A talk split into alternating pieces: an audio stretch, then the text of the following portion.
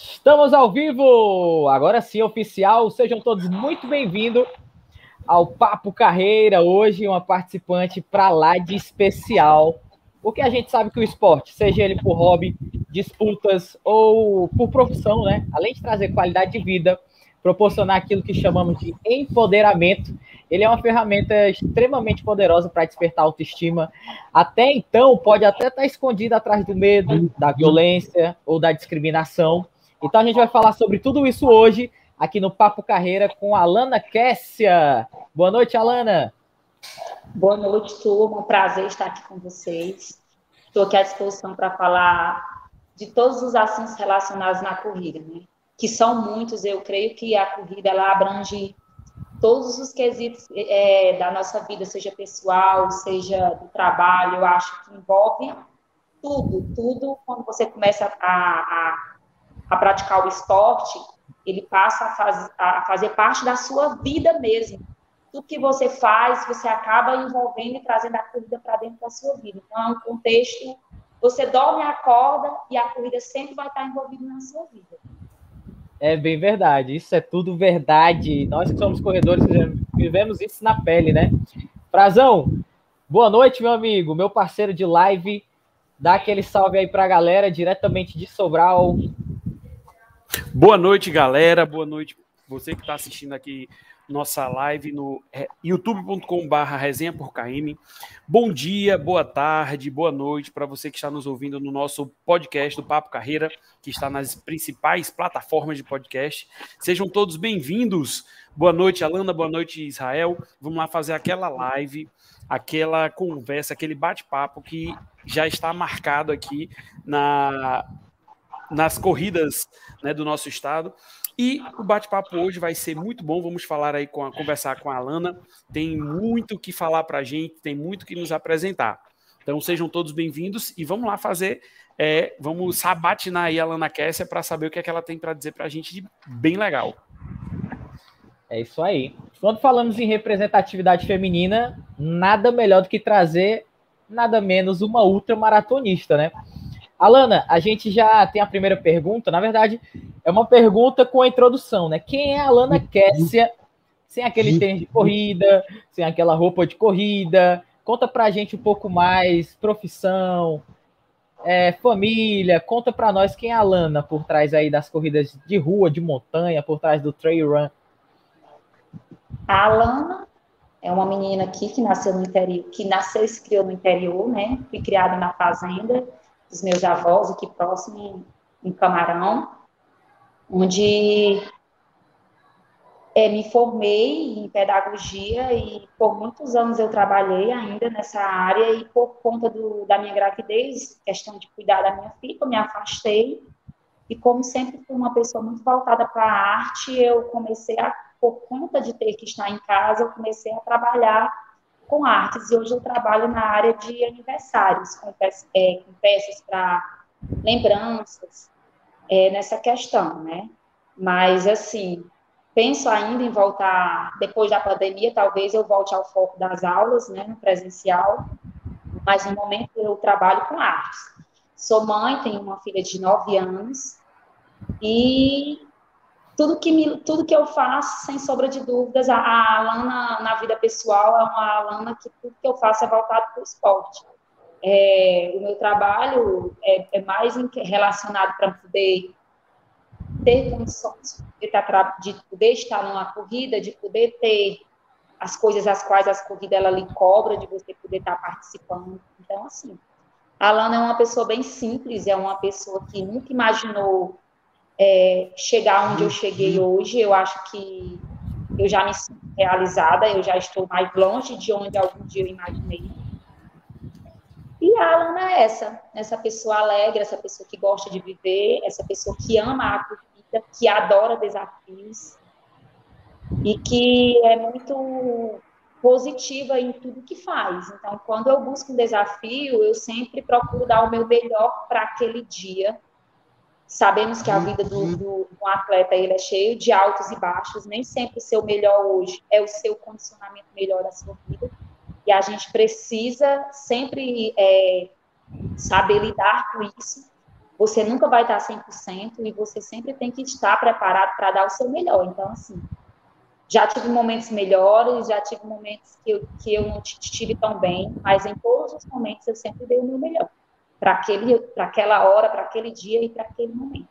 E eu acho que na vida, seja na vida pessoal, seja no esporte, você não pode perder as oportunidades.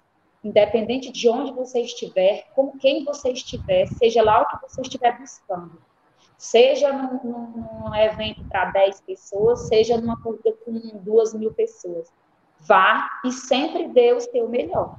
Então, eu tenho isso na minha mente, e sempre quando eu saio para uma corrida, eu sempre só peço a Deus para que Ele faça com que eu termine a prova, independente de qual que seja a minha colocação, de como que seja, eu só quero que ele faça com que eu chegue e chegue bem. Então, sempre eu saio orientada com esse pensamento, né? Às vezes, você chega e o pessoal diz assim, ah, a campeã da Ultra chegou. Eu, eu nunca começo uma prova com essa segurança. Eu sempre, sempre, eu sempre me, me acho igual a todos naquele momento que a gente larga e até o final, porque a prova, ela só acaba depois que você passa da linha de chegada. Quando você não passa, tudo pode acontecer, você pode sentir alguma coisa, você pode se sentir mal. Então, seja a minha primeira prova, ou seja, qual, quaisquer que seja, eu nunca vou com segurança de que eu estou bem. Eu sempre acho e peço a Deus para que eu dê o meu melhor naquele momento. E até mesmo porque, Alana, existem algumas variáveis que você pode não estar tá ali é, esperando para aquele momento, né? Você pode ter tido uma noite ruim, teve toda a preparação do jeito que queria, mas aí dormiu mal à noite, ou comeu alguma coisa que não entrou bem. Quando for no outro dia, você pode sentir. E isso, é, nem sempre a gente consegue estar é, tá seguro sempre de tudo, né? Então, alguma Sim. variável pode fazer com que a gente perca ali a, o timing. É o que eu falo, eu sempre falo e repetitivamente essa frase. Que prova, ela é dia. Tem dia que você tá ali 100%, você encaixa o ritmo, você encaixa, você sai, você faz uma prova de 100 km e chega como se tivesse corrido 10. E há dias que você sai para fazer um treino de 5 km e não encaixa, de jeito. Então, de fato, é dia. Ah, eu acho tão bonito Israel falando assim, a gente sai para fazer uma prova assim de 100 quilômetros. É muito bonito, não é não? Ai, meu Deus, eu fiz 100 quilômetros de bike, no outro dia eu não andava, é sério, eu não andava. A marca saiu agora, eu fiz essa loucura em abril. A marca do sol saiu agora, Alana, te juro, sem mentira nenhuma. Saiu agora Desde aqui da coxa. A minha marca tá aí. E eu aí eu fico é o QR Code da Ultra. Se não ó, não é Ultra, não. Aí eu fico pensando, como é que corre 100 quilômetros? Meu Deus do céu. Gente, é muito insano. É, é muito é insano. E, e ser mulher fazer isso ainda é mais insano ainda. Nossa. Mas eu costumo falar que o corpo, ele, tanto o corpo como a mente, ele acostuma com tudo. Eu, Verdade.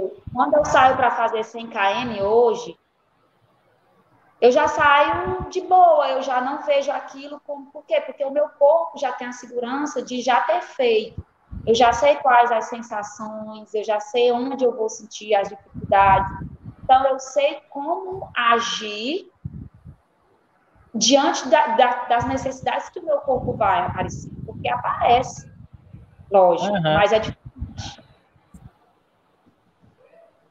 Entendi. É... Alana, deixa eu te perguntar. É, na tua apresentação, né? A gente sempre pede aquele textinho, né, para apresentar quem é o convidado. E lá tu falou para a gente que iniciou na corrida em 2018. Então vamos tirar 2020 aqui, porque teve a pandemia. Então tu corre, correu 2018, 2019, só dois anos e já é ultramaratonista. Conta pra gente que loucura é essa. Como é que como, veio essa. E como, como é que, que tá, né? É, de onde que veio? Tipo, é porque eu, eu não me imagino correndo. Porque foi assim, eu vou contar como é que foi a minha parte. Eu comecei correndo só 5 quilômetros. E isso eu passei, eu acho que mais de um ano correndo 5 quilômetros. Aí depois eu, não, agora eu vou correr 10. Aí não, a Alana iniciou em 2018, aí do nada ela fez um treino de 50. Em 2018 e 100. Misericórdia. Conta pra na gente, verdade, Alana, como é, verdade, como é que foi a, isso?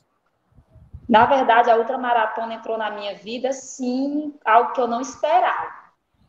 Eu fiz uma prova de 21 km, inclusive foi em Sobral, né?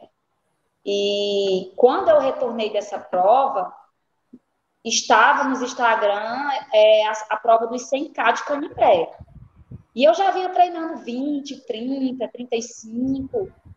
E um dia eu decidi ir daqui até um, a Serra, que deu 68 quilômetros. Um treino, Nossa, né? Maria. Eu fui medir meus esforços para ver até onde eu conseguia ir. E eu consegui fazer 68 quilômetros de subida de serra, né? Com subida de serra. Como eu fiz o treino e começou a, a ser divulgada a prova no Instagram, as pessoas começaram a mandar para mim: olha, Alana, essa prova é a sua cara. Várias pessoas. Mas eu ainda não me sentia preparado para fazer 100 km de forma nenhuma. Mas eu comecei insistentemente as pessoas mandarem para mim pelo Instagram essa o link da prova. Eu fiquei pensativa, né? Assim, poxa, cara, como é que pode? A galera todinha acredita que eu faço 5 km e eu não, e eu não acredito. Aí eu disse, aí eu fui, entrei no, no, link da prova, olhei o regulamento, e o regulamento você precisava já ter feito outras ultras, né? E eu nunca tinha feito nenhuma maratona, como era que eu ia ser aceita nessa prova? Aí eu resolvi ligar, o organizador na época era o Álvaro, o Álvaro Timbó, né? Aí eu falei com o Álvaro, eu olha, Álvaro, Ana, eu não tinha conhecimento com ninguém de Fortaleza, com as pessoas que hoje eu tenho relacionada à corrida. Olha, eu sou a Alana, sou de Canindé, estou treinando há mais de um ano, eu nunca corri uma maratona, mas eu fiz um treino de 68 quilômetros, assim, assim, assim, expliquei para ele. E eu queria muito poder participar dessa prova. É, e eu acho que eu aguento. Se você deixar eu participar, aí de, de imediato ele diz, pois pode fazer a sua inscrição que você está aceita. Aí eu, meu Deus. Aí pronto, aí eu fui, né? Aí a largada foi lá no outlet e eu toda maquiada, batom na boca, toda, né? Produzida. Lá? Não conhecia ninguém, né? Não conhecia ninguém. Aí logo lá na hora da largada lá, o pessoal tudo falando, ah, eu já fui Don't, não sei o que, eu fui para Uai, não sei o que, fui para Minas Gerais. Eu não tinha assunto para falar com o povo, né? Não tinha assunto, porque as pessoas lá tudo falando das suas provas que já tinham ido. Aí eu disse assim, meu Deus, como é que eu vou fazer? Eu não posso ficar sozinha. Eu vou ficar perto de alguém eu não posso ser a última, porque eu vou ficar com medo de ir sozinha, porque a prova era à noite. É. Aí eu me lembro que eu fui na cola da galera, né, nas meninas. Aí quando chegou ali no posto Ceará, eu já disse, meu irmão, pelo amor de Deus, doida para correr e com medo de ficar só. E eu, não, vou me embora, porque elas correm mais que eu, daqui a pouco eu vou cansar, e elas vão passar por mim. Então, eu é ganhar vantagem na frente delas, enquanto eu estou conseguindo correr porque elas já são ultramaratonistas, né? Então, deixa eu fazer o meu aqui. E sei que, com toda a inexperiência, eu consegui chegar em primeiro lugar. E aí pronto, né? Eu já fiquei, olha, triste. Aí todo mundo, nossa, como é que pode? A menina nunca tinha corrido, veio fazer a prova. Aí conheci o Jussier, o Jussier disse, falando, vai ter uma prova de 50 quilômetros em Aquiraz. Lá, só quem ganha a prova de lá é a Alexia. E eu não sabia quem eram as pessoas, mas, né? É bom você ir, porque pela sua prova você vai fazer uma excelente prova. Isso a prova de 100 km era numa semana e a de 50k na outra. Aí lá vai uhum. eu. Aí contato com o professor André na época, porque as inscrições já haviam passado, já tinham passado a época. Fui falar com ele, e como havia uma desistência, fui aceita para fazer a prova. Ganhei a prova. Aí pronto. Aí daí então, onde tinha ultramaratona, eu, eu ia, né? E decidi com menos de um ano de ultramaratona Me convidaram para me participar da UAI, que era 135 quilômetros, só que montanha, né? Aí eu, assim, se eu fiz 100, eu faço 135, porque atleta é bicho teimoso, né? Esse negócio de dizer que quem faz 100, faz 120, faz 130, faz 140, nem sempre dá certo. Às vezes está faltando um quilômetro e seu corpo já está no limite do limite. Verdade. Mas eu, olha, eu sofri. Olha, mas eu sofri nessa prova. Porque eu não tinha experiência, eu não tinha bagagem. E era uma prova que era survival. Tudo que eu precisava eu tinha que levar na mochila. Era, era 30 horas de provas, né? O limite era 30 horas de provas. Eu ainda cheguei top 10, ainda fui a nona, né? Para quem nunca tinha corrido fora, para mim foi ótimo. E pronto, de lá para cá, todas as fui para Ubajara, e nas, né, nos meses seguintes, de 50k ganhei também. E fui onde tem ultra, eu estou participando. Criei gosto. Realmente.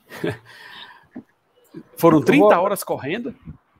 Não, o limite de prova eram 30 horas, ah, mas eu fiz certo. a prova 24. Cansei só de imaginar.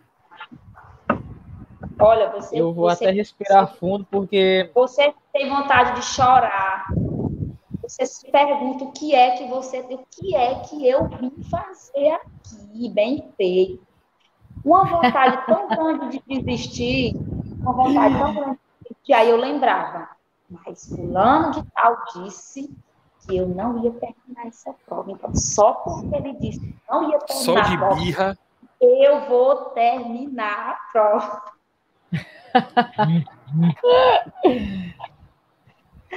Realmente é, é uma coisa assim surreal. Imaginar passando por uma distância dessa quando você chega, quando termina. Dá para descrever a sensação? Rapaz, assim, a UAI ela é uma prova linda, ela é uma prova desafiadora. Agora é uma prova que você termina só. Você vem correndo no meio da mata, tem uma mesa com os troféus em cima. Parabéns. Aí você. Seco. Não tem, não tem glamour nenhum, não tem ninguém esperando. Não tem, assim. Não, tem, não tem cerimônia, né? É, a pessoa, você chega e a pessoa diz assim: parabéns, bota a medalha no seu pescoço, aí tá todo mundo caído, né? No chão.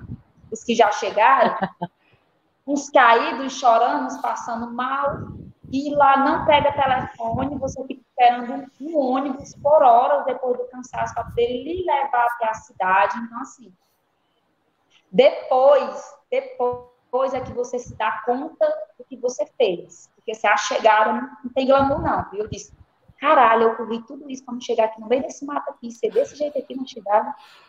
Não, gente, eu não tô acreditando nisso, não. Ai, meu Deus do céu. É Sem puxado. falar, né, Alana?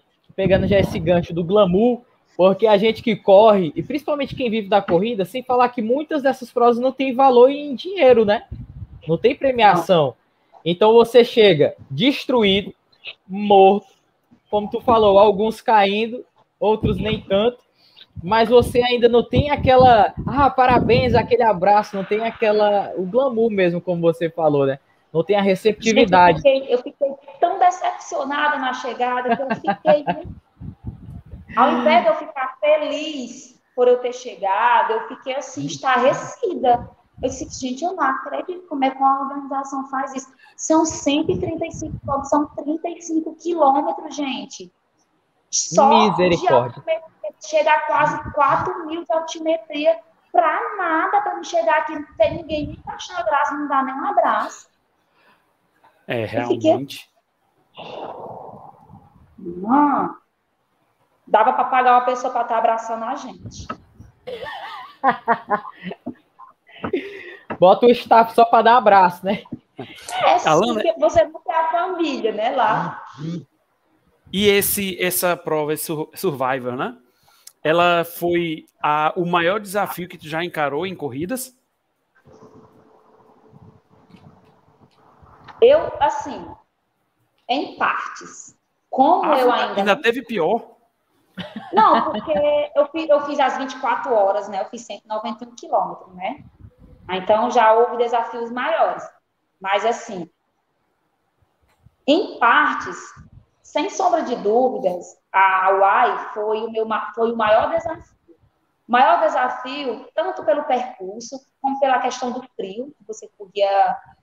E era as árvores tudo congeladas, gelo, e você não podia sentar para descansar, porque se você sentasse, a questão do frio te pegasse ali, tu não ia conseguir mais é, se manter aquecido. Então, você tinha que, por mais cansado que você tivesse, você não podia dizer assim, eu vou sentar aqui um pouco, vou passar aqui 20 minutos descansando aqui, para mim poder voltar. Não tinha isso, você tinha que se manter em movimento. Não tinha essa de descansar pela questão do frio. Principalmente para mim, que estava indo de um lugar quente, correr em um lugar que era totalmente diferente. Tanto em questão de, de, de altimetria, como em questão sair do calor para um lugar frio. Então, tudo isso é diferente. Né? Adaptação, né? né? Não tem adaptação e, do frio. E eu cheguei a 8 graus, né? Então, é diferente. Meu Deus. E, e você se pergunta mesmo, gente, você corre sozinho no meio da mata, sozinho por quilômetros e quilômetros. Se você passa mal, você tem que ter a sorte de alguém que vir atrás, primeiro lhe ver, lhe achar, porque se a pessoa for, se tiver de um lado, não, não tem iluminação. Então, assim, é uma prova que não é para qualquer pessoa fazer. Não é para qualquer pessoa fazer, eu não digo não somente pelo preparo físico, e sim pelo psicológico. Não as pessoas, não, muitas pessoas não estão preparadas para passar horas e horas no meio da mata, sem ouvir ninguém, sem ver ninguém. Entendeu? Você tinha hora que eu dizia, será que eu estou no caminho certo? Aí quando eu vi as placas refletivas, aí eu disse, estou no caminho certo. Aí não dava um aliviado, mas poderia aparecer qualquer coisa, inclusive uma pessoa para vir fazer um mal ali, não ia ter ninguém. Não subia nem carro. Nem carro subia lá. Você tem noção? Então você fica assim, cara. É, e você vai sabendo dos riscos, né? Porque quando você assina, todos os riscos que você corre, eles estão expostos lá, tá? Tá a seu critério você ir, assim. E eu, além de tudo isso, eu não tinha um preparo físico para aquela prova, eu ainda não tinha condicionamento para aquela prova. Hoje, se eu for, talvez, eu não sofro quanto eu sofri, mas eu pulei as etapas. Eu não fiz um 42, eu não fui fazer um 50, fazer um 60, não. Eu fiz 100 quilômetros antes de fazer uma maratona. Então, assim, eu pulei muito ligeiro. Então, eu, eu não indico isso. Deu certo para mim? Deu. Mas eu poderia ter me quebrado em um ano e eu não consegui mais fazer nada. O, o que aí vai muito importante também é a orientação, né? Porque às vezes a gente, pelo, pela empolgação de querer correr, correr, correr, se não tiver alguém orientando, por exemplo, faz assim, não faz desse jeito, faz desse outro, vamos primeiro fazer essa distância para depois fazer aquela outra, como você disse. É, chega, pode dar uma, dar uma lesão que a pessoa pode não querer mais passar por aquilo e para e deixa uma pessoa que tem um potencial grande como você tem, por exemplo, podia ter ficado perdido pelo caminho, né? Sim, aí eu comecei a treinar com o Plauto agora, recente, né, de 2019, de, de 2020 para 2021. É, vamos dizer que está aqui um ano e quatro meses, um ano e cinco meses, pós-pandemia. Eu comecei, eu retornei em dezembro. Em dezembro eu eu estava totalmente desfocada, eu fui fazer a prova do Delta do Parnaíba, eu era a atual campeã da prova, e eu estava 13 quilos mais gorda, né, mais gordinha, acima do peso do que era o meu normal. Eu Hum, a pandemia entrou, questão psicológica, mexeu mesmo comigo, questão de ansiedade, ganhei peso por conta do trabalho, foi tudo muito. E eu fui para a prova no Delta do Parnaíba e eu fui só realmente para participar.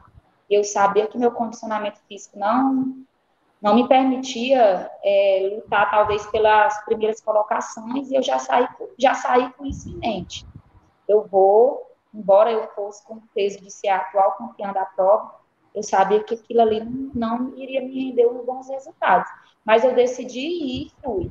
E ainda com todas as dificuldades, foi uma prova que eu sofri muito fisicamente, que eu não estava com preparo físico mesmo, e eu ainda consegui ser a campeã da prova. É, e, mas, assim, acendeu a, a lanterninha do limite do limite, você não está bem, você não está legal, você precisa se cuidar. E quando foi em dezembro, eu já, já não estava mais treinando é, como deveria. E o dia que queria, corri o que queria, me desvinculei do Plauto na época.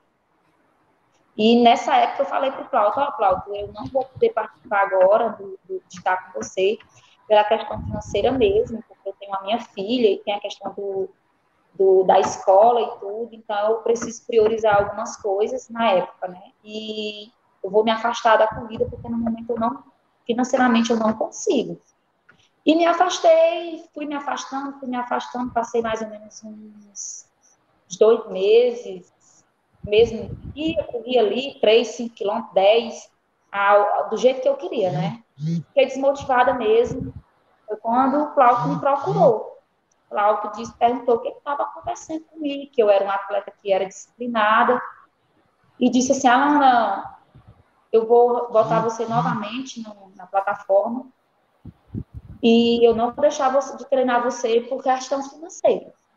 Você, eu vou continuar treinando você, independente de você, porque eu acredito que você é um atleta que tem um bom rendimento e eu não, não vou pensar em você só como questão aluno financeiro.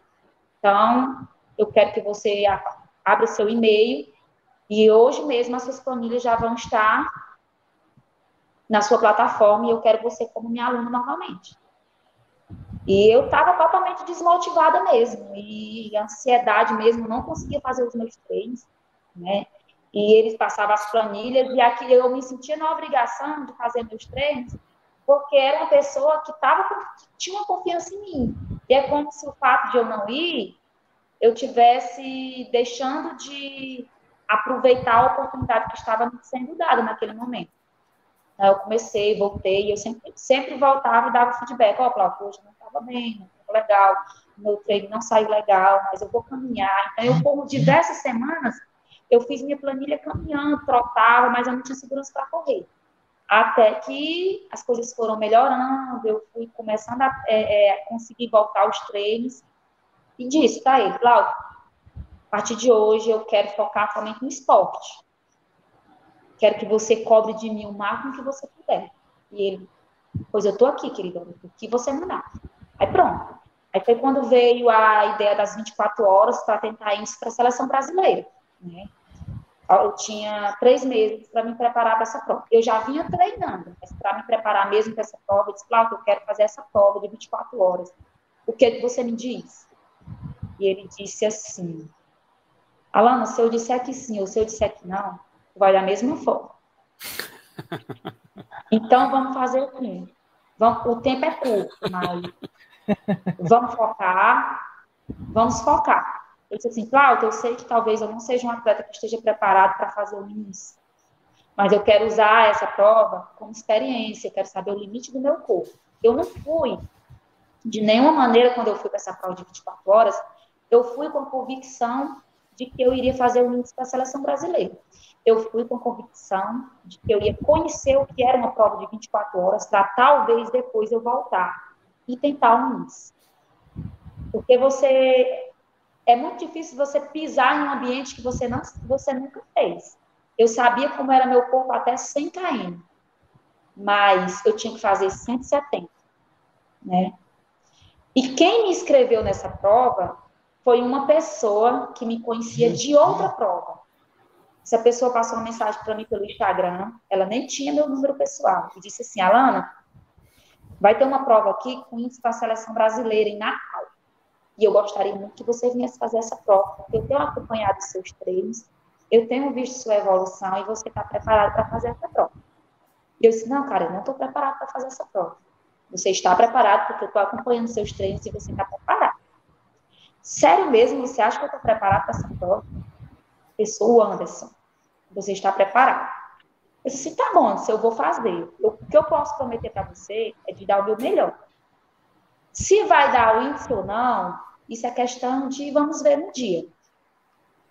Quando eu cheguei lá, ele olhou para mim, ele me recebeu, ele fez minha inscrição, ele pagou minha inscrição, ele me recebeu na cidade, junto com os amigos dele, e disse assim: Alana, eu quero que você faça 185 quilômetros, porque o melhor índice é 182.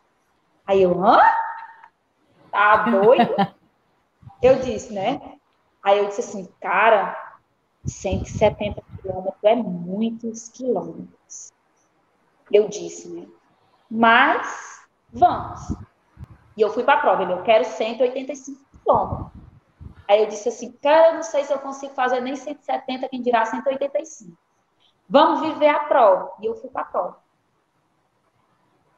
Com 12 horas de prova, eu tinha feito 113 km, né? Eu tinha mais 12 horas de prova para fazer 57. Aí ali eu disse assim, cara, é possível. Porque até caminhando, se você caminhar e não parar, você conseguiria fazer, né? E eu disse assim, eu lembro que eu olhei para ele e disse assim, ei, eu vou fazer, viu? Esse quilômetro que tu me pediu vai dar certo. E corri, correndo, correndo. Aí fomos fazer a matemática. Quantas voltas eu precisava dar? Dar 11 voltas por hora para que eu fizesse 100 e 185 quilômetros. O percurso tinha que distância? 400 metros. E eu sempre e eu sempre contava as voltas. Sempre contando as voltas. Sempre, sempre. Quando eu dizia quer, assim, 11 voltas. Quer dizer uma prova de 24 horas num percurso de 400 metros. 400 metros. E... Não acredito, não. Foi. Aí eu disse assim, cara, mas eu tinha tudo lá. Eu tinha tudo. Sabe quando as pessoas me abraçaram? Eu tinha fisioterapeuta, eu tinha torcida, cara. Uma cidade que eu não conhecia ninguém, eu tinha uma torcida. Vocês têm ideia do que é isso? Isso é importantíssimo, eu, né? Eu me senti, assim, me senti super acolhida.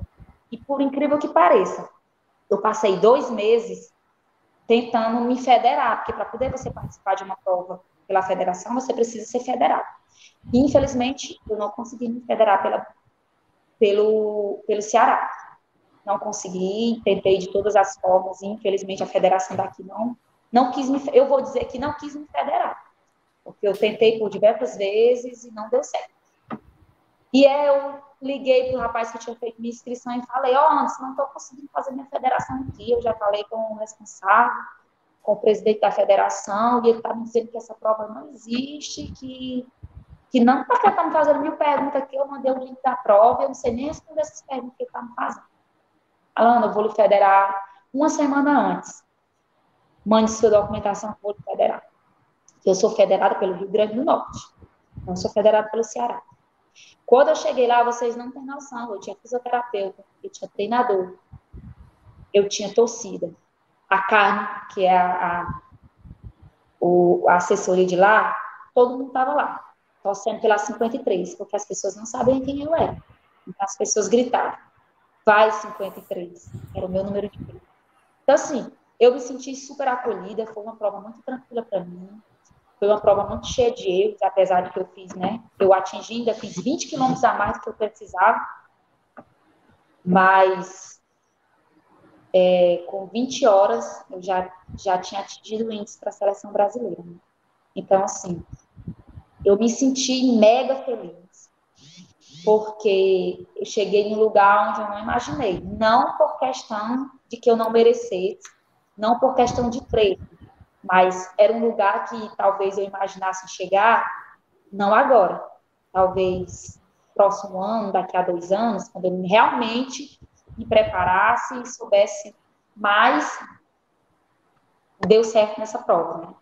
E assim, é uma prova com, que lhe faz ver, eu hoje me encontrar uma pessoa que, não, que eu não tenho patrocínio, eu treino, o meu treinador me treina à distância, não tem aquela cobrança de você estar ao lado da pessoa, vai, faz isso, faz aquilo. Cabe a mim fazer ou não fazer. Né? Ele não está aqui para dizer, você não foi tão boa nisso, você não foi tão boa naquilo. É questão de disciplina mesmo, questão de você realmente querer. Então, uma pessoa que trabalha, uma pessoa que não tem, infelizmente, nós não temos apoio. E o fato de, eu, de hoje eu estar na seleção brasileira não, não fez diferença nenhuma na minha vida, eu continuo da mesma forma sem apoio, certo? Eu tenho apoio dos meus amigos, eu tenho apoio da minha família e de algumas pessoas a quais eu procuro. Mas aquele apoio mesmo de dizer assim, nós vamos lhe apoiar, você não se preocupe. É tanto que essa rifa que o Israel até comentou, infelizmente, a, a, a federação, a CBAT, ela não cobra o valor da passagem. Então, quando eu cheguei, na verdade, essa prova era para me viajar, era para a Romênia, a prova ia ser na Romênia, dia 2 e 3 de outubro. Devido à pandemia, houve o cancelamento dessa prova, nós estamos aguardando a nova data do Mundial, né? Mas, assim, como nós sabemos as dificuldades, eu, eu já tinha ganho a bicicleta para fazer um RIP, eu dei continuidade, porque quando você é nomeada, você tem 90 dias para estar com tudo em mãos, passagem, tudo comprado, e a CBAT não cobra passagem. Então, são valores altos, as passagens chegam em torno de 6, 5 a 6 mil reais. Então, por isso que eu já estou fazendo, para quando chegar o dia, da prova, isso é uma preocupação a menos, porque ninguém tem 6, 7 mil reais da noite para o dia, sem ter o apoio, né? Os governantes, eles não nos apoiam. Então, assim, o apoio que eu tenho é nutricionista, é o treinador, é uma academia, é um suplemento, mas, assim, aquela ajuda necessária, financeira mesmo, porque o atleta, tudo que a gente faz é muito caro, é um tênis que você compra, é uma roupa adequada, é uma fisioterapia que você precisa fazer. Então, para você se manter Verdade. na ativa com um atleta é, de elite, que às vezes eu nem me considero, né? É, é, você, é um, você precisa gastar. Então, se você for tirar tudo do seu bolso, se eu pegar o meu dinheiro todo que eu ganho, eu ainda não cubro. Entendeu? Então, é, é, é a dança é a dança do que você está precisando agora. É o que, que eu tô, qual é a minha prioridade agora? O tênis. Você compra o tênis e deixa todas as outras coisas de lado. Você não vai na fisioterapia, você deixa de fazer outra porque você está pagando um tênis. Infelizmente, nas Olimpíadas, nós vimos o quanto as pessoas são tão boas e o quanto não existe o patrocínio, gente. A maioria das pessoas que estavam lá, que foram pódios, são pessoas sem patrocínio. Pode ser que agora, após Olimpíadas, abra a mente para o esporte. Nós, nós, nós somos o celeiro de, de pessoas boas, de pessoas guerreiras, de pessoas disciplinadas. O que falta para o Nordeste realmente é o financeiro. Infelizmente. É, e o, o, pior problema acho que é o apoio financeiro, né? Porque é, infelizmente são corridas que têm uma divulgação baixa, né? Que não deveria ser, já que é realmente para participar de uma prova dessa tem que ter muito, como a gente costuma dizer, né? Tem que ter muito sangue no olho, porque senão não vai. Passar 24 horas correndo, acho que vai um tênis numa corrida dessa, né, não, Alana? Capar o meu tênis. Opa, nem paguei meu tênis ainda, o tênis já tá se acabando. Só pode. Meu Deus do céu. Gente, você que está entrando agora nessa live, você que agora entrou aí no YouTube, nós estamos entrevistando, conversando aqui um papo sobre corrida de rua, sobre corrida de trilha, montanha, né? A gente está falando sobre tudo aqui com a Alana Kessia, essa ultramaratonista que a gente está conhecendo um pouco melhor. Eu, na verdade, conheci só por rede social, né? Pelo Insta, mas que história bacana, né? E soube agora que ela é a atual representante da seleção brasileira. Tem que respeitar. Tem Alana. Que respeitar. E do é, Ceará, né, Israel? A gente, cearense, né, de Canidé. Então, isso tudo, para quem está chegando, é, é, muito fantástico, né? Ela é a cara do Papo Carreira. A gente que fala de uma forma regional, a gente que brinca né, do, com o jeito cearense. Então, assim, é, é um motivo de muita alegria para a gente, motivo de muita alegria para mim estar tá recebendo você aqui no canal. Você que está ouvindo aqui a galera do podcast, né? Estamos falando com essa ultramaratonista Lana. E quando a gente fala em ultramaratona, já vem logo na cabeça força, né? E geralmente quem é o gene dominante é o homem, mas a gente está conversando com uma mulher, uma super mulher. Então a gente vai entrar aqui num papo mais específico. Vamos falar sobre a força, sobre o empoderamento feminino, E eu tenho uma pergunta bem, bem forte para falar, né? Para perguntar, porque a gente sabe que mais de 80% das mulheres brasileiras, né, já sofreram algum tipo de assédio em público, né? Agora saindo um pouco da superação, saindo um pouco da, da parte que a gente sabe que o esporte ele não oferece patrocínio, né? A gente sabe que a, a, tivemos aí as Olimpíadas e o incrível que pareça, faça um paralelo. Os campeões olímpicos que tiveram medalha de ouro, vocês olhem é, a quantidade de seguidores que tinha antes da medalha e olhem agora depois da medalha, não mudou praticamente nada.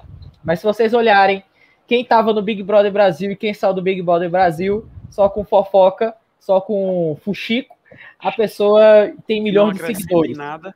Não acrescenta em nada, ainda sai milionário de lá, né? Então assim, é um paradoxo muito grande, porque o brasileiro ele não se liga no esporte, ele se liga no futebol, que é diferente. Mas os outros esportes é largado, né? Principalmente o atletismo. Então, é, a gente sabe que já tem, é, a gente já sofre com isso, né? Então a gente vai para uma outra parte, para um outro assunto que a gente sofre, que as mulheres principalmente sofrem com isso, né? Que é o machismo. A gente sabe que a mulher sofre muito assédio e mais de 80% das mulheres já sofrem, já sofreram com isso né? E a gente tem nessa listagem, né, de uma pesquisa, os sete maiores assédios. E o primeiro é o assobio. O segundo são os comentários de cunho sexual. O terceiro são os olhares insistentes, que a gente sabe que só em olhar. Eu sei que às vezes eu faço isso de forma indireta, né? Mas você olha e às vezes aquele olhar insistente é que se torna assédio, né? Ah, o quarto é o corpo da mulher ser tocado Infelizmente acontece isso, seja no ônibus, seja numa lotação, é, às vezes até na rua mesmo, né? Ah, o quinto lugar tem os xingamentos. Em sexto lugar, tem a exibição corporal do homem. Acreditem, amigos, tem gente que faz isso. E o sétimo lugar é o estupro em local público. Pasmem, né? Infelizmente acontece isso. Então a pergunta é: Alana, você já sofreu algum tipo de assédio? né? A gente sabe que o público feminino já é assim que chega já é diferente, né? Já tem um olhar diferente, né? E principalmente numa prova que você tem que ter muita força. Então, é, dentro desse contexto, já aconteceu algum caso parecido com isso? Israel, eu, se, eu sempre falo que assim, tudo depende muito de como se olha, de tudo como você vê. Então, assim, o assédio, eu creio que ele acontece em qualquer lugar, em qualquer ambiente. Agora, sim, eu decidi que aquilo que, gente, se você for deixar de, de estar nos lugares, se você for bater boca porque uma pessoa deu uma subida, ou porque ele falou algo, eu aprendi a ignorar. Eu não considero como assédio, assim, não é algo que não chega a me incomodar. Porque se o homem passa e ele assobia para mim, eu continuo olhando para frente e vou embora. Porque no mundo desse violento em que a gente eu vou bater boca, ele vai dar um burro mim, eu vou cair aí. Se ficar só nisso, né? Tá entendendo? Mas assim, eu, eu, digo assim, porque se você for querer pegar o pé da letra, ah, o tá olhando para mim, ah, o que é que você tá. Se tudo você for querer questionar, se você for levar realmente de. Então, eu aprendi a muitas dessas coisas, a, se o homem não me tocar, não tocar no meu corpo, e não chegar para mim a, e apontar e dizer alguma coisa comigo, eu ignoro. Eu passo, eu não olho, eu não dou atenção, eu sigo em frente. Entendeu? E, isso é uma questão de, de percepção minha. Agora, o assédio, ele existe. Ele existe numa corrida, quando o cara olha para você e diz, nem parece que é bruta. Olha aí, corpo de boneca, Quantas vezes eu escuto isso? Se você for ouvir, é uma coisa que nem, nem é tão pejorativo, mas é um assédio. Incomoda, entendeu? Né? Entendeu? Tudo isso aí. Então, eu decidi, não tocando e não me tocando, eu sigo em frente. Eu prefiro ignorar. Entendeu? Aqui na minha cidade, aqui na minha cidade, onde eu treino, eu treino sempre de top, sempre de shortzinho curto, mas assim, aqui dentro da minha cidade, graças a Deus eu sou muito respeitada. Eu treino muito noturno, tenho amizade com a grande maioria dos meninos que treinam, porque eu sempre estou treinando com ele. As pessoas, até os, até o motorista dos ônibus, se eu for horário, já me conhece. De novo, ele disse pela janela, aluna. Então, assim, eu treino no mesmo lugar. Então, eu, eu passo em frente à pizzaria, eu passo em frente ao posto. Eu, então, assim, você acaba que você tem vínculo. Às vezes eu estou treinando, eu digo, olha, eu passei, se eu não voltar, dê minha falta. Eu passo lá no outro lugar, eu falo de novo, ó, já estou descendo, daqui a pouco eu vou passar de novo, observe se eu volto. Então, assim, como é um lugar onde eu treino todo dia, então eu é um local que eu não tenho problema, aqui na minha cidade. Eu não me uhum. sinto na minha cidade, onde eu treino, eu não me sinto assediada. É, até mesmo porque, até, como você é da cidade, a, é, é uma cidade de certa, é, de certa forma pequena, né, não tem como é, não criar esse vínculo, né?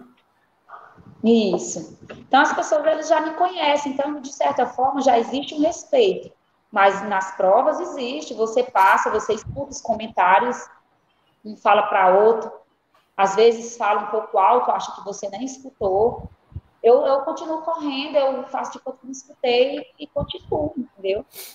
E quando se, se a pessoa. É porque às vezes não vale muito a pena. A única coisa que eu não aceito é que a pessoa se dirija com palavras à minha pessoa e nem toque no meu corpo. O resto eu ignoro. É... E a Alana. Oi. Pode perguntar, Frazão, pode falar. E Alana, é, a, 2000, 2020, 2021, né, foram anos bem complicados, e, é, e mesmo assim, você conseguiu é, superar, acho que até as suas próprias expectativas, né? Porque para fazer uma preparação, eu imagino que para treinar é, essas distâncias termina sendo às vezes um pouco enfadante. Que deve ter dias que pensa, eu vou ter que fazer isso aqui, olha para a planilha, vê aquela distância toda, vou ter que fazer isso aqui. Deve ter dias motivadores, mas devem ter dias que são até meio difíceis de fazer o treino, né? Aí você foi para o Rio Grande do Norte, fez 24 horas correndo, conseguiu índice, é seleção brasileira. Existe ainda alguma meta a ser batida?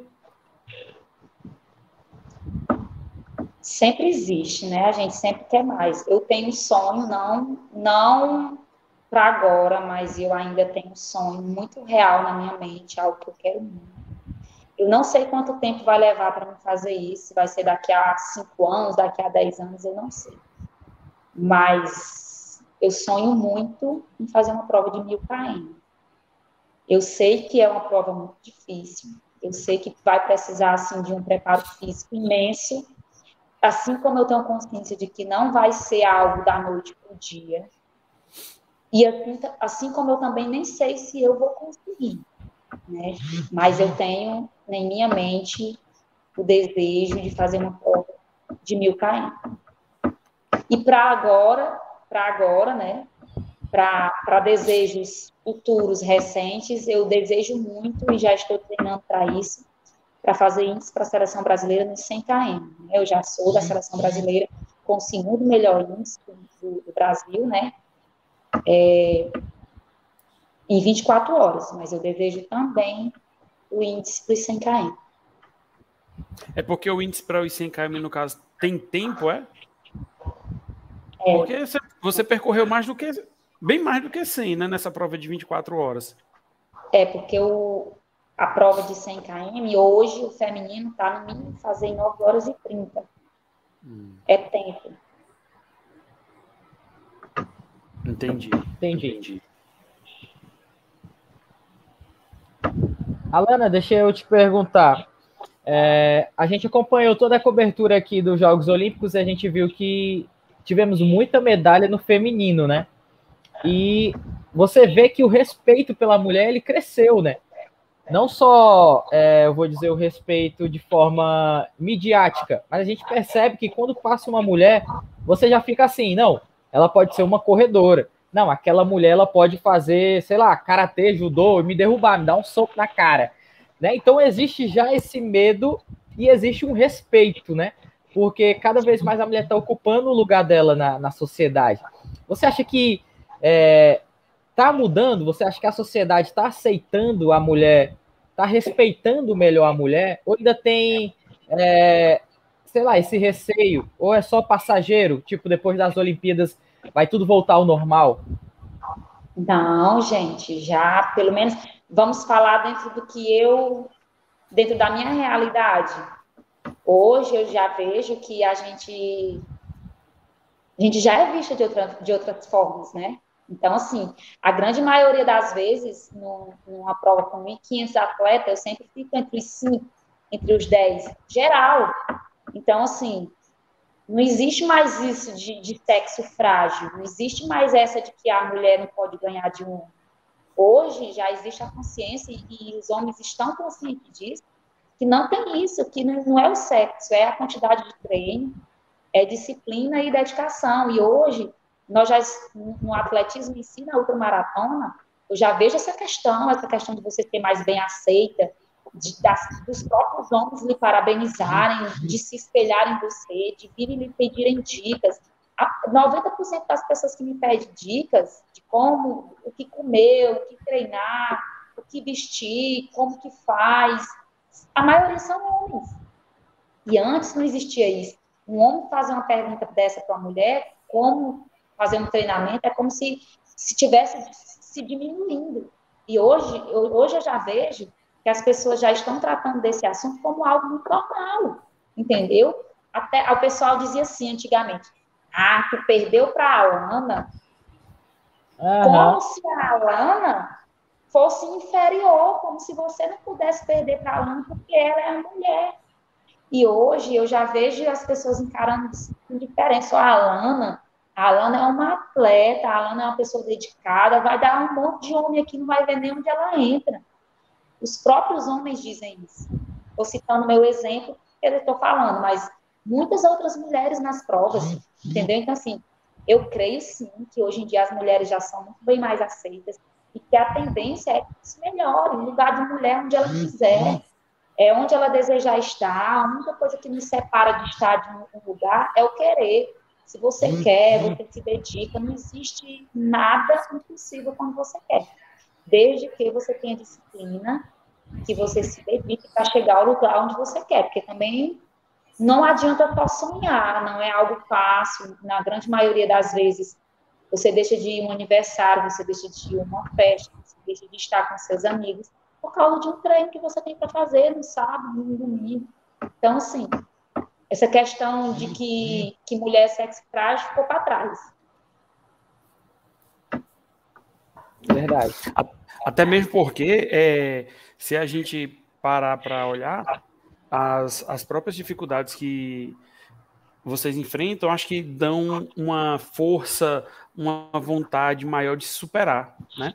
E quando se bota na cabeça que quer ir para frente, que quer chegar, que quer atingir aquele objetivo, vai e faz mesmo. Não tem quem segure não. Faz. Às vezes as atitudes de algumas pessoas as pessoas nem sabem o quanto. Quando eu estava fazendo a prova de Natal, eu lembro que eu estava conversando no, no, privado, né, com, sobre a prova. Eu nunca tinha, eu nunca tinha corrido numa pista. Então, tudo isso dificulta, né? Eu, e eu, num grupo de amigos, eu, eu falei, né, que eu queria fazer no mínimo 170 km. Embora 170 km fosse o mínimo para entrar na seleção brasileira, eu não entraria com 170. Mas chegar a 170 para mim já era o auge, já era o máximo. E eu lembro que um, um amigo meu comentou, né, Alana, tu vai fazer 155 quilômetros. E eu corri a corrida inteira com aquele pensamento. Quando eu passei dos 155 quilômetros, dos 155 quilômetros, que eu ainda tinha várias horas para correr, eu disse, eu já venci, porque o que ele disse que eu ia fazer, eu já consegui fazer. E eu disse para ele que eu ia fazer 15 quilômetros a mais. Eu já fiz os 15 quilômetros, ainda vou fazer mais 20. Então, as metas, às vezes, de certa forma, você precisa trazer para si não negativamente. Eu poderia ter dito, cara, ou ficado triste e ter me deixado abater pelo comentário dele. Mas eu preferi pegar o comentário dele e buscar fazer mais do que o que ele acreditou em mim. Então, cabe muito, muito a questão do seu ponto de vista. Como você receber o que as pessoas comentam, seja para o lado positivo, seja para o lado negativo. Tudo está na questão de como você acolhe as coisas. Verdade. E, isso também faz parte do empoderamento feminino, né, Alana? É que realmente o empoderamento é isso, né? É você não aceitar condições, é você não aceitar certo tipo de comentário, é você não, não ficar na condição de vítima, né? É, eu acho que o machismo ele faz muito isso, né? Com a mulher também, né? Tipo, como tu citou aquele exemplo, ah, perdeu pra Alana, tipo, por que não pode perder pra Alana? É igual a Pru Pru passa por mim. Meu Deus do céu eu tenho orgulho de perder para Aline Pru, porque é uma atleta fora de série, né? Então, assim, tem muito disso ainda, né? Infelizmente, né? E, sei lá, em todas as áreas, seja no trabalho, é, seja no seu grupo de amigo, e a gente vê que isso ainda é muito recorrente, mas está mudando, né? E a minha alegria é que isso mude, porque é, meu sonho é que já fosse igual, né? O meu sonho é que nós já fôssemos iguais. E eu fico muito triste em saber, a minha parte ela é trabalhista, né? E tem mulheres que ocupam a mesma função, fazem as mesmas coisas que os homens fazem, mas o salário é diferente. Então eu fico, eu ficava naquela, né? Quando eu cuidava da parte de remuneração, eu, meu Deus, por que, que é diferente? Ela faz a mesma coisa, mas assim são estereótipos que a gente ainda tem que quebrar, né? Que vocês ainda têm que lutar mais para poder quebrar, né? E mostrar que não existe diferença. E muitas vezes a mulher ela tem essa competência tão mais forte que a gente, né, de ser líder, né? A gente tira isso por ser mãe, né? A mulher ela aguenta tanta coisa mais que a gente. E eu tenho até um vídeo para fazer sobre isso, viu? que o homem quando tá doente, o mundo se acaba e é só uma dor de cabeça. E a mulher não, né?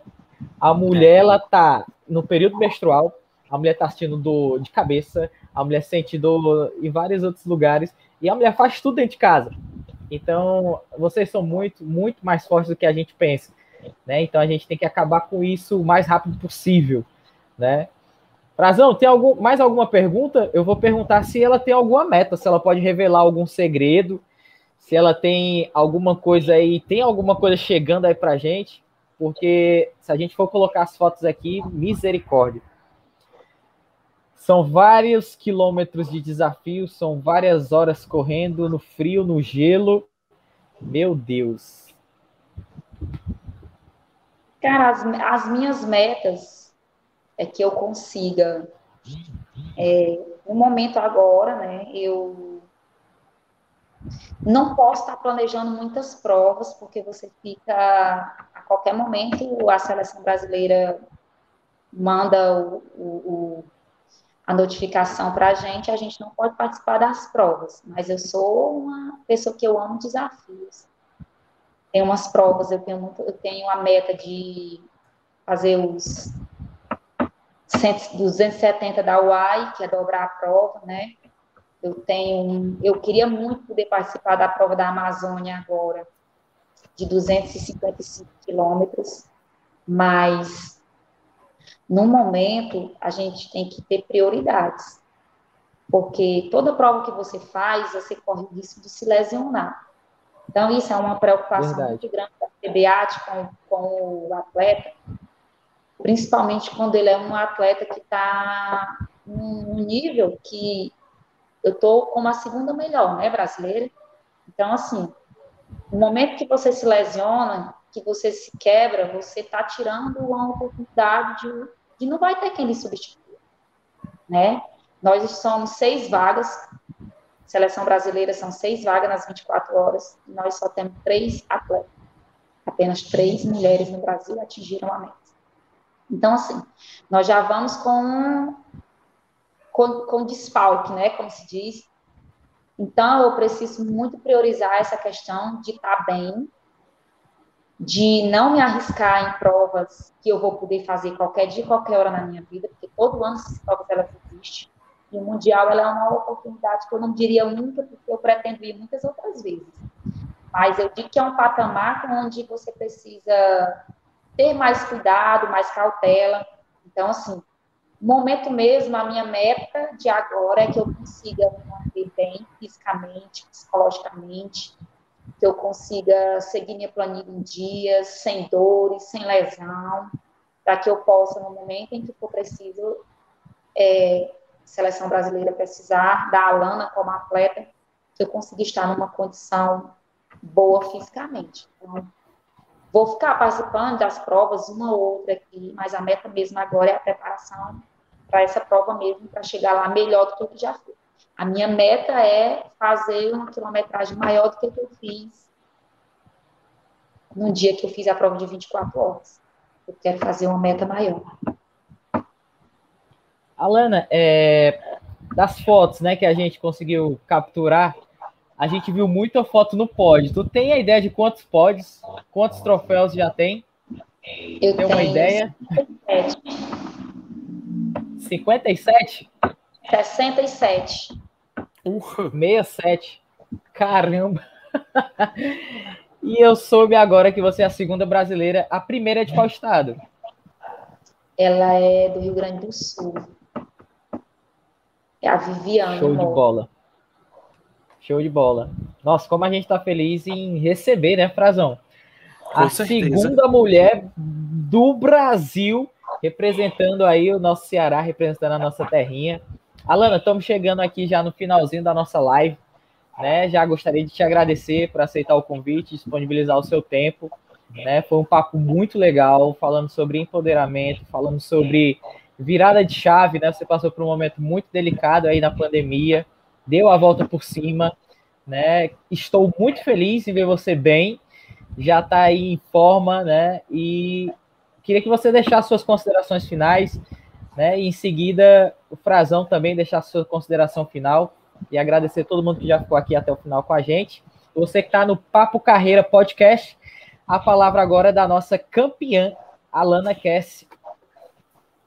Gente, primeiro agradecer pelo convite, né? E já dizer que todas as vezes que for necessário, que for para desenvolver o nosso esporte no nosso estado, eu sempre vou estar disponível, seja presencialmente, seja através de live, agradecer. E a mensagem que eu deixo é que tudo na vida da gente, por mais difícil que seja, se a gente se dedicar, a gente consegue. As coisas não vão ser fáceis. Você não pode esperar as coisas ficarem mais fáceis para você buscar os seus objetivos, porque as coisas não vão ficar. A tendência é sempre piorar. Nós precisamos ser fortes. Sabemos que nós passamos por um momento muito difícil, muito complicado, mas assim, nós precisamos agradecer o simples fato de nós estarmos vivos. Então, hoje, eu agradeço e celebro a minha vida todos os dias. Sou grata a Deus embora todos os problemas que eu passei, eles me fizeram mais fortes, me fizeram hoje estar aqui onde eu estou.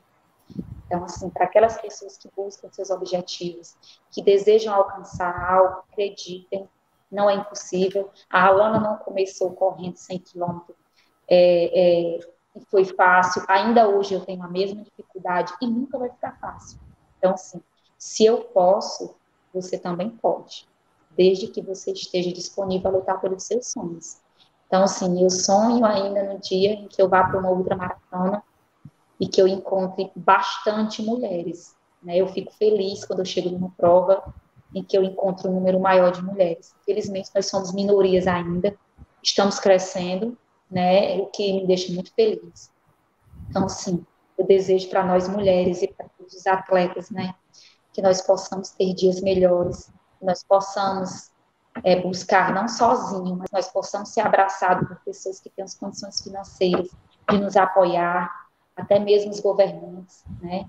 Então, assim, eu desejo de coração e que nós sempre tenhamos fé e que tudo vai dar certo. Confia e vai, que vai dar certo.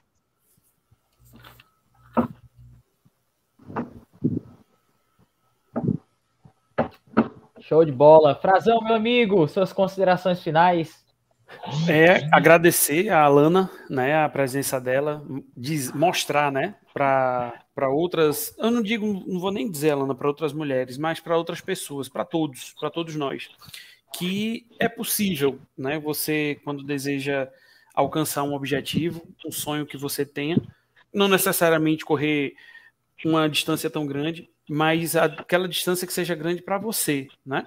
Que você considere que seja aquela sua missão impossível, mas que você consegue. Basta que você tenha determinação, tenha foco, se dedique, que você vai chegar. Então, agradecer mesmo a sua presença aqui, agradecer a galera que esteve presente, é, comentando, participando. Dar, dar o meu agradecimento também ao pessoal que está ouvindo pelo podcast. Obrigado por estar nos ouvindo até aqui e até a próxima. Até a próxima. Um abraço. de bola, galera. Obrigadão a todos que ficaram com a gente até o final. E para encerrar, eu queria deixar uma frase. Na verdade, não é uma frase, né? É dizer que você, mulher, não tente mudar, por mais que a sociedade coloque isso, né? ah, você tem que mudar, você tem que se vestir diferente para você ficar igual a todo mundo. Você não precisa ser diferente. Você tem a sua essência, né? E provavelmente se você mudar, você não vai estar tá feliz por dentro, tá? Uma mulher bem resolvida consigo mesma é uma mulher empoderada. Então, seja você, use sua força e a gente se vê na próxima live. Alana, muito obrigado. Boa noite. Um beijo para Canidé. E boa sorte, tá? Nos seus projetos, nos seus planos, que Deus te abençoe e continue mandando muita força, porque não é fácil ser outra maratonista e representar o público feminino, tá bom? É. Um abraço, um beijo a todos, muito obrigado você que ficou até o final. Até a próxima live, galera. Valeu! Valeu, tchau, tchau, boa noite, pessoal. Boa noite.